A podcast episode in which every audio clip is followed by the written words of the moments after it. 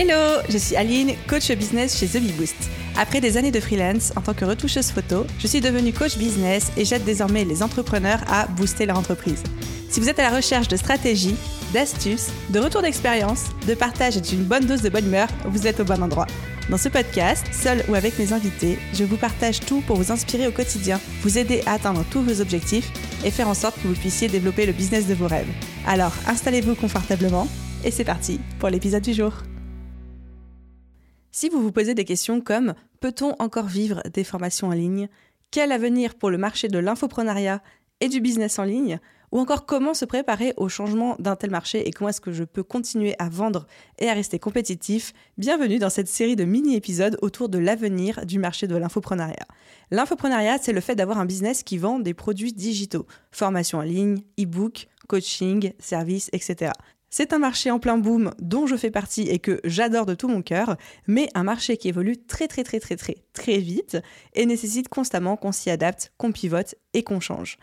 Dans cette série de 7 mini-épisodes, je pars à la rencontre de grands infopreneurs qui génèrent tous plus d'un million d'euros de chiffre d'affaires avec le digital pour comprendre ce qui fonctionne pour eux, quels sont les changements qu'ils voient arriver sur le marché et comment ils comptent s'y adapter. Garantie 100% sans filtre, plein de valeur. Et dans le septième et dernier mini-épisode, je vous retrouve pour le débrief de tous ces retours d'expérience et un plan d'action concret à implémenter dans votre business dès aujourd'hui.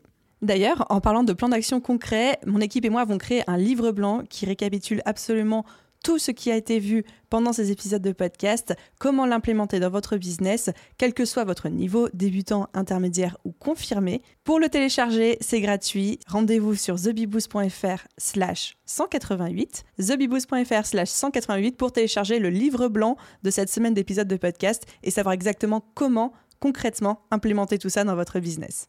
Et pour ce tout premier épisode, j'ai le plaisir de recevoir Antoine Gagné de J7 Media. Hello Antoine, bienvenue sur le podcast. Comment vas-tu?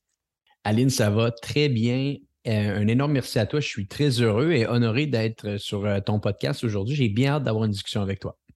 Mais moi aussi, sachant qu'en plus, euh, pour que les auditeurs soient au courant, à la différence de mes autres invités que je connaissais déjà avant, toi et moi, on vient de se rencontrer il y a trois minutes. Je trouve ça extraordinaire. Exactement, c'est un baptême de feu et euh, je pense qu'on a un point en commun. On aime beaucoup le podcasting. Donc, euh, c'est toujours une bonne manière de, je ne sais pas ce que tu en penses, mais de faire des rencontres. Je trouve que le podcasting, au-delà de créer du contenu qui peut intéresser un auditoire qui nous écoute aujourd'hui, c'est tellement exceptionnel pour faire des rencontres qui on n'aurait pas eu. Hein. On n'aurait pas eu sinon la chance de rencontrer ces mêmes personnes-là. Donc, encore une fois, une belle rencontre qu'on fait aujourd'hui. Totalement d'accord. Euh, un très bon levier de réseautage pour accéder à des personnes où on n'aurait peut-être pas pu accéder dans d'autres circonstances. Je pense que les auditeurs s'en doutent légèrement. Tu nous parles de cette belle contrée qui est le Québec. à ton accent. Exact. Ouais, les gens, je pense qu'ils ont été capables de le voir. Non, effectivement, je ne suis pas de la France. Je suis, euh, je suis du Canada. Je vis euh, à Montréal, au Québec, dans la province de Québec. Effectivement, un accent différent, mais J'adore parler avec mes confrères français, donc euh, je vais essayer de faire un peu attention aujourd'hui, mais je pense que les gens vont être capables de bien me comprendre. Normalement, il ne devrait pas y avoir de soucis. Et puis, euh, des pays différents, mais un cœur qui bat tout de même pour l'infoprenariat, un cœur commun. Exact. et du coup, j'attaque avec ma première question. Nous sommes actuellement en septembre 2022, Antoine. Ah non, non, bah attends, avant ça, on va te se présenter quand même. Est-ce que tu peux nous dire en quelques mots qui tu es, ce que tu fais? Sachant qu'effectivement, mmh. j'ai squeezé parce que moi, je t'ai déjà entendu sur des épisodes de podcast, donc je connais ce que tu fais avec J7 Media, mais je veux bien que tu te représentes pour les auditeurs. Ben avec plaisir, Aline. Donc, euh, oui, Antoine Gagné, oui, J7 Media, président et fondateur de la firme J7 Media, qui essentiellement est une agence de publicité Facebook. Euh, on gère plus de 30 millions de dollars de publicité Facebook par année pour nos clients. Je dirais peut-être 30-40% de notre clientèle, c'est des infopreneurs, donc des gens qui vont hmm. vendre de la formation en ligne. On a une autre partie de notre portfolio de clients euh, qui sont beaucoup des boutiques en ligne, donc des, des, entreprises qui vont avoir des Shopify, des WordPress et qui vont vouloir vendre des produits physiques en ligne. Donc, on navigue un peu dans ces deux euh, univers-là. Je possède également d'autres organisations, donc une autre agence que j'ai lancée l'année dernière qui s'appelle Pure Commerce, qui est une agence 100% 100% orienté pour des boutiques en ligne et j'ai fait des acquisitions également de certaines boutiques en ligne pour moi-même aussi être un propriétaire qui vend des produits et pas uniquement de la prestation de service. Je suis un fan fini de podcasts. Comme toi, je dirige trois podcasts hebdomadaires, donc le podcast euh, Hyper Croissance, qui, un peu comme toi, est un podcast business. Le podcast Social Selling, qui est un podcast de publicité Facebook. Et un troisième podcast que j'ai lancé il y a environ quatre mois de ça, qui s'appelle Commerce Élite, qui est un podcast 100% orienté sur les boutiques en ligne. Donc, ça, c'est un petit peu, je dirais, en une minute, une minute et demie, euh, ce qui me représente au niveau des affaires. J'ai mon cerveau qui est en train d'exploser et j'ai déjà envie de, dériver de cet épisode et de dire mais comment est-ce qu'on fait pour gérer tout ça en même temps, etc. Ce n'est pas notre sujet aujourd'hui. J'espère qu'on aura l'occasion d'en reparler. Bien euh, sûr. Du coup, pour ma première question, quelle est la méthode de vente qui fonctionne le mieux pour toi au niveau de tes formations en ligne, parce que tu en as un petit peu aussi, et aussi de ce que tu observes chez tes clients? Oui, c'est une excellente question. Donc, deux réponses à ça. La chose qui fonctionne le plus et qui fonctionne le plus depuis un bon bout de temps déjà, c'est sans l'ombre d'un doute ce qu'on pourrait appeler le mécanisme du challenge. Euh, le mécanisme du challenge, on en a même fait un cours euh, nous-mêmes à l'intérieur de notre académie pour former nos gens et pour former également les gens qui font partie de la J7 Academy. C'est de loin ce qui fonctionne le plus. C'est également ce qui demande le plus de temps Hein, ça demande beaucoup de temps de mmh. créer un challenge. Donc, euh, je pense qu'on parle à des gens aujourd'hui qui connaissent bien l'infoprenariat. Le challenge, ont sûrement déjà entendu parler de qu'est-ce que c'est on amène des gens dans une séquence d'environ 5 à 6 masterclass étendues sur 5 à 6 jours où est-ce qu'on donne du contenu de valeur ajoutée. Et à la fin de ces masterclass-là, à la fin de la semaine, on fait une offre et on essaye de vendre une formation à un prix sensiblement dispendieux. Depuis environ 2020, je dirais, sans l'ombre d'un doute, c'est le mécanisme qui fonctionne le plus avec nos clients, autant des challenges payants que non payants. Il y a deux formules. Tu peux avoir des challenges où est-ce que les gens payent pour avoir accès au contenu et tu peux avoir des challenges où est-ce que les gens ne payent pas. Euh, ça, c'est très fonctionnel. Et l'autre mécanisme que je trouve très fonctionnel, qu'on utilise beaucoup chez G7, c'est le bon vieux webinaire qu'on continue à faire continuellement. On a amené des variantes qu'on pourra peut-être avoir la chance de parler aujourd'hui, mais nous, on utilise ce levier-là pour faire de l'acquisition de clients et par la suite, avec des mécanismes subséquents, on essaye de vendre d'autres produits supplémentaires. Je pense que ça pourrait peut-être être également intéressant d'en parler aujourd'hui. Mais ces deux approches-là sont sans nombre d'un doute ce qui fonctionne le plus. Parfait. Moi, je t'avoue que je suis de la team webinaire. Je vends énormément. Enfin, j'ai un lancement annuel dans mon business model et c'est que de la vente par webinaire et ça fonctionne euh, très, mmh. très bien. Donc, euh, mmh. Mais effectivement, les challenges aussi, euh, ça demande plus de travail, mais c'est tout aussi redoutablement efficace. Redoutablement efficace, totalement. Au niveau des webinaires, tu avais proposé de peut-être creuser un tout petit peu plus. Quand tu parles de donner un webinaire pour faire de l'acquisition et ensuite essayer de vendre, alors est-ce que c'est différent de mon système à moi qui est de je fais un webinaire et je vends à la fin de mon heure de webinaire directement. Vous, c'est pas ça? Vous faites quelque chose d'insynchrone? C'est la même chose, simplement que, euh, pardonne-moi l'anglicisme, by design, c'est fait un peu euh, de manière distincte avec l'objectif final qu'on veut atteindre avec le webinaire. Un peu plus de contexte. Donc, euh, nous, le webinaire qu'on fait pour notre organisation G7 Media, à la fin, on vend une formation qui s'appelle la formation du pacto. En toute transparence, la formation du pacto ici est euh, fait pour donner un contenu à très haute valeur ajoutée, mais n'est pas fait pour faire du profit. OK? N'est pas fait pour faire du profit. Le seul objectif de cette formation du Pacto est le suivant. Il est relié à liquider notre coût publicitaire. Donc, on voit ça un petit mmh. peu sur ce qu'on appelle en anglais un front-end product. Donc, le webinaire ici nous, donne la possibilité pendant une heure de temps à parler à tous les gens qui nous écoutent de euh, tout ce qu'on a documenté à travers les années à l'intérieur de ce qu'on appelle la J7 Académie, qui est notre académie interne. Donc, pendant une heure, on en parle et à la fin, au lieu de vendre l'académie, parce qu'on veut, on ne sait pas nécessairement si les gens qui sont présents au webinaire pourraient être des clients intéressants pour l'académie et des gens qu'on voudrait à l'intérieur de notre mastermind à l'interne, on vend une partie de cette académie-là. On vend une partie de cette académie-là qui est, en l'occurrence ici, la formation du pacto. Et quand les gens consomment la formation du pacto, elle est conçue pour donner un maximum de valeur ajoutée, mais également de faire en sorte que les gens se posent la question, hmm, mais qu'est-ce que la J7 Academy? Et très souvent, quand quelqu'un a déjà acheté un produit, il y a 10 à 15 fois plus de chances de réacheter un produit de la même marque. Donc, la séquence par la suite amène les gens qui ont acheté la formation à vouloir en savoir plus sur l'académie. Et l'académie est un mastermind, on pourrait dire entre parenthèses, euh, à quelques milliers de dollars par mois. Donc, au lieu de bâtir des campagnes pour générer des appels de gens qui pourraient être intéressés à l'académie, on bâtit des campagnes pour, autour d'un webinaire, vendre une formation. Et cette formation-là nous amène ultimement à vendre notre mastermind à la fin. Donc, très similaire à ce que beaucoup de webinaires font, mais avec une création, une structure basée sur le produit final qu'on veut promouvoir derrière, qui est en l'occurrence ici l'académie. C'est ultra malin. J'adore. Merci d'être entré un petit peu dans les détails techniques euh, de la stratégie, parce que je pense que ça peut être très inspirant. Ça me fait penser à la fameuse stratégie du tripwire qui est beaucoup utilisée euh, aux US de vendre un petit produit à 27, 37, 47 avec juste pour objectif d'être sur une opération flat en termes de coûts publicitaires pour acquérir des leads qui sont déjà clients et du coup qui, comme tu dis, euh, sont plus susceptibles de racheter. Donc, euh, il y a de ça. Et toi, tu l'appliques en plus à du high ticket, donc c'est incroyable. Ben, c'est exactement, c'est la structure. On, en a fait plusieurs. C'est assez fonctionnel et je trouve que ça, ça donne aussi la possibilité aux gens de consommer un peu ton contenu avant d'en consommer beaucoup. Et je pense que ça, c'est quelque chose que les gens, des fois, euh, sous-estiment. Mais le meilleur lead qu'on peut avoir en tant qu'organisation, le meilleur prospect qu'on peut avoir en tant qu'organisation, c'est un acheteur. Mmh. Et euh, souvent, on, bâtit toutes nos initiatives pour, pour avoir des gens qui deviennent des prospects. Rien de mal à ça, mais pourquoi pas changer l'équation et essayer de créer un maximum d'acheteurs et d'acheteurs pas uniquement à des petits produits, à des bons produits, mais de bâtir une opération qui, au final, pourrait amener les gens à en acheter plus. Donc, nous, ça a été fait comme ça et jusqu'à maintenant, je dirais que c'est assez fonctionnel. Trop bien. Je passe à ma seconde question pour toi, Antoine. Quels sont les prochains grands changements que tu vois arriver dans l'industrie de la l'infoprenariat et de la formation en ligne, à la fois en tant qu'expert à travers les clients que tu accompagnes et à la fois même pour toi en tant que euh, stratégie, en tant que vendeur? Oui, un terme que j'utiliserai ici, c'est démocratisation. Et je m'explique. je mmh, crois que euh, l'industrie de l'infoprenariat a atteint une certaine maturité dans sa, dans sa catégorie à elle.